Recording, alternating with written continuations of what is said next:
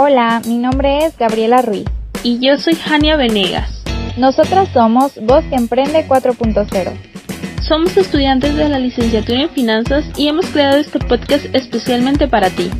En nuestro programa podrán escuchar sobre experiencias y aprendizajes de mujeres de Colima y sus alrededores que han emprendido un negocio. Comencemos. En esta emisión podrán escuchar a la empresaria Lorena Murillo que tiene un negocio de zapatos. Hola, buenas tardes Lorena. ¿Cómo estás? Hola, ¿qué tal? Buenas tardes. Muy bien, gracias. Bueno, estamos aquí para que nos platiques un poco acerca de ti, cuál es tu negocio y de qué se trata. Muy bien, mi nombre es Lorena Murillo, tengo 43 años, soy esposa y madre de familia. Tengo un pequeño negocio de venta de calzado. Los tengo sobre pedido y algunos cuento con ellos en existencia. Mi página es Lorena Murillo Choice. Muy bien, entiendo. Y dinos ahora, ¿por qué decidiste comenzar con este negocio en particular? ¿Por qué en línea? ¿Tú siendo tu propia jefa? Pues mira, hace aproximadamente cinco años eh, yo trabajaba con un horario de ocho horas. Eso no me permitía estar al pendiente de mi hijo el más pequeño y entonces opté por buscar otras alternativas que uno que tuviera horarios flexibles para mí para estar al pendiente de él de mi casa y pues de sus actividades más que nada.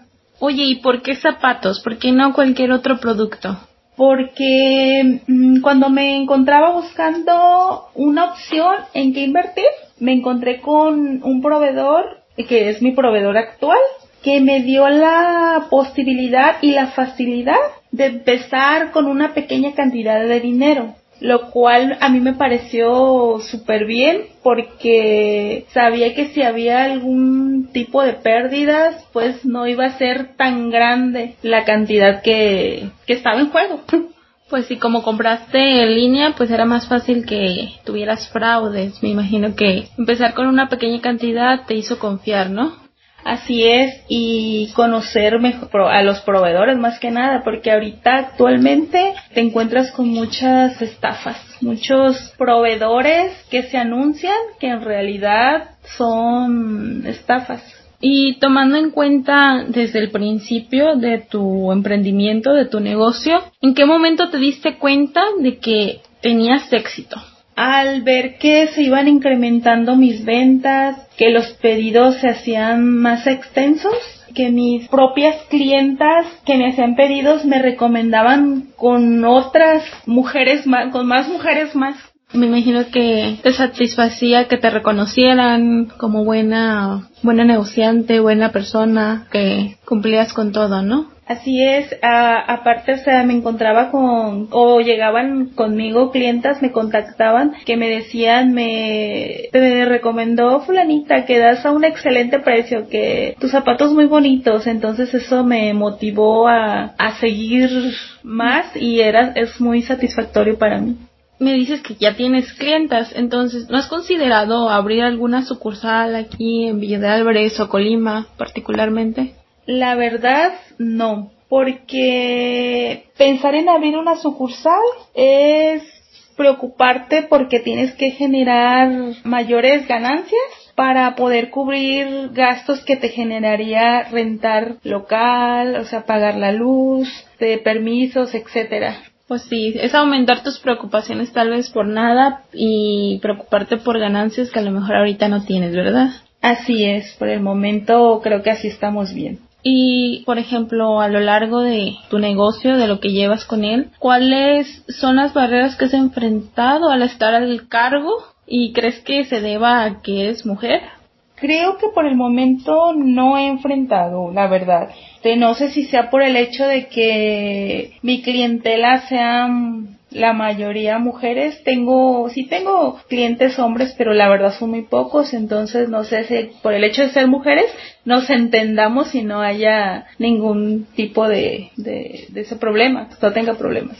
Últimamente hemos vivido pues una economía muy inestable, por ejemplo la pandemia. Con todo eso no te ha traído números rojos y si pues estuviste en eso, ¿qué te ayudó a superar la situación?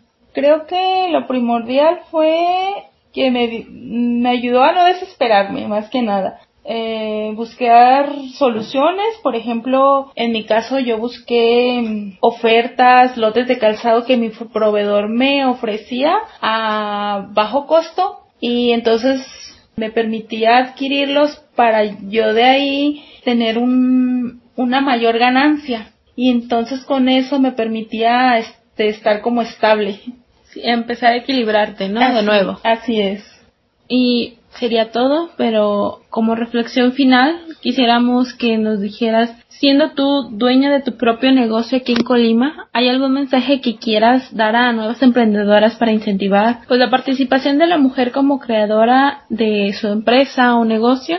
Pues creo que decirles que empezar un negocio no es nada fácil se debe tener más que nada mucha paciencia, porque al, al principio, o sea, todos creemos que, que, va a ser fácil y que vas a tener las grandes ventas, las grandes ganancias. Sin embargo, no es, así, o sea, es todo poco a poco. Tienes que tener paciencia y con el tiempo todo se te va dando. Muy bien. Bueno, gracias por dedicarnos parte de tu tiempo y habernos compartido su experiencia como emprendedora. Al contrario, gracias a ustedes eh, y ojalá y esto me permita tener más clientes, más mujeres interesadas en mis zapatos.